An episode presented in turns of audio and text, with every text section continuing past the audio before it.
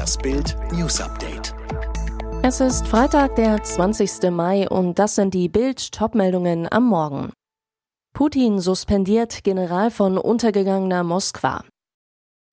So gut wie fix, 9-Euro-Ticket rollt los. Zwei neue Superstar-Babys sind da. Auch fast nach drei Monaten Krieg gegen die Ukraine hat Kreml-Despot Wladimir Putin kein einziges seiner Kriegsziele erreicht. Seine Armee kommt kaum voran, muss immer wieder herbe Rückschläge hinnehmen. Prominentes Beispiel der Untergang des russischen Vorzeigekriegsschiffs Moskwa im April durch ukrainische Raketen. Sie war das Flaggschiff der russischen Schwarzmeerflotte. Deren Kommandeur Igor Ossipov hat Putin nach Informationen des britischen Verteidigungsministeriums nun suspendiert. Der Kreml-Despot hat offenbar genug vom Versagen seiner Top-Generäle.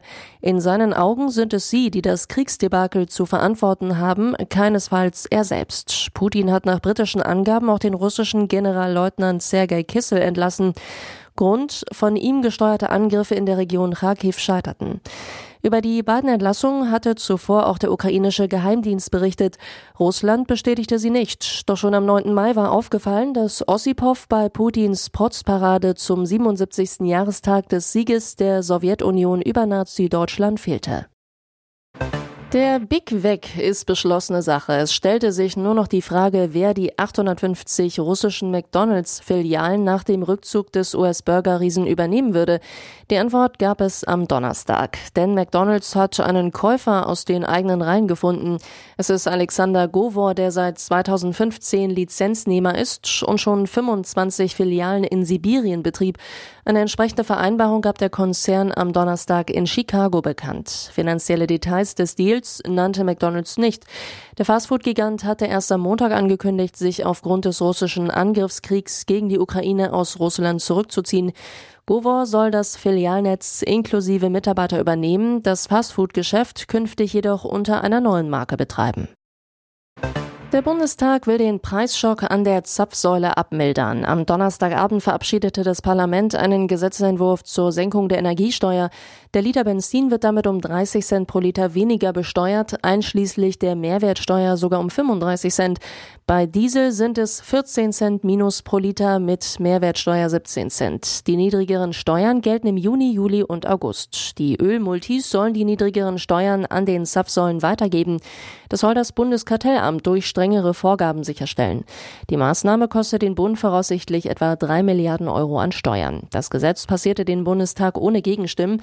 Die Oppositionsfraktionen enthielten sich. Der Bundesrat muss dem Vorhaben heute noch zustimmen. Der Bundestag macht den Weg für das 9-Euro-Ticket frei. Das Parlament stimmte am Abend für das sogenannte Regionalisierungsgesetz, mit dem der Bund die erwarteten Einnahmeausfälle der Bundesländer von 2,5 Milliarden Euro trägt. Mit dem Ticket kann jeder von Juni bis August für 9 Euro pro Monat den gesamten deutschen Nahverkehr nutzen. Das 9-Euro-Ticket ist Teil des Entlastungspakets der Regierung zur Abfederung des Teuerschocks. Bei der Abstimmung im Bundestag stimmten die Fraktionen von Linken, SPD, Grünen und FDP für den den Antrag. Union und AfD lehnten den Gesetzentwurf ab. Der Bundesrat muss dem Ganzen noch zustimmen. Die Bundesländer müssen zusammen mit Verkehrsverbünden und Unternehmen das Vorhaben umsetzen. Die Ampel zieht die Samthandschuhe an. Die Koalition streicht die Strafen für lustlose Hartz-IV-Empfänger. Ab Juli müssen Stützeempfänger so gut wie keine Sanktionen mehr befürchten, wenn sie zum Beispiel einen Termin im Jobcenter schwänzen oder zu Bewerbungsgesprächen bei Firmen nicht erscheinen. SPD, Grüne und FDP setzten die Bestrafung bis Sommer 2023 quasi aus. Es droht im Extremfall maximal eine Kürzung der Hartz-Bezüge um 10 Prozent. Bisher müssen Empfänger eine Kürzung ihrer ihrer Sätze um bis zu 30 Prozent hinnehmen, wenn sie zum Beispiel Termine im Jobcenter unentschuldigt schwänzen. Experten kritisieren den Strafenstopp der Ampel für lustlose Empfänger scharf. Vor einer kleinen Gruppe hartnäckiger Mitwirkungsverweigerer zu kapitulieren, ist völlig falsch, so CDU-Sozialexperte Hermann Gröhe zu Bild. 2021 wurde ohnehin nur noch 34.600 der mehr als 300 Millionen Harzbezieher die Stütze gekürzt. Und auch Arbeitsagenturchef Dieter Scheele findet Strafen für säumige Harzbezieher ganz vernünftig. Zwei neue Superstar-Babys erblicken das Licht der Welt. Rihanna und ASAP Rocky sind Eltern geworden. Die Sängerin hat einen kleinen Jungen auf die Welt gebracht, berichtet TMZ. Und Sänger Ed Sheeran hat eine Tochter bekommen, wie er selbst auf Instagram mitteilte. Laut Medienberichten ist das Kind von Rihanna schon am 13. Mai in LA geboren worden. Der Name ist allerdings noch nicht bekannt. Und in der Nacht zu Freitag die große Überraschung von Ed Sheeran. Der Sänger postete auf Instagram ein Foto von zwei weißen Babysöckchen und schrieb, ich wollte euch alle wissen lassen, dass wir ein weiteres wunderschönes Mädchen bekommen haben.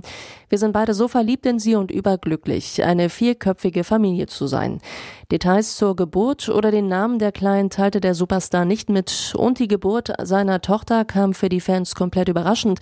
Es war nicht nach außen gedrungen, dass seine Jugendliebe und Frau Cherry Seaborn schwanger war. Alle weiteren News und die neuesten Entwicklungen zu den Top-Themen gibt's jetzt und rund um die Uhr online auf Bild.de.